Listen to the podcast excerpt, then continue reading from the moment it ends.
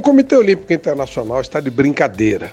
Ontem, uma reunião às pressas dava a entender que aquilo que todo mundo imagina, que o bom senso prevalecesse e os Jogos Olímpicos fossem adiados oficialmente. O que fez o Comitê Olímpico Internacional? Simplesmente marcou uma data quatro semanas para resolver o problema, que é evidente não estará resolvido em quatro semanas, e muitos países já se manifestaram contrários à participação.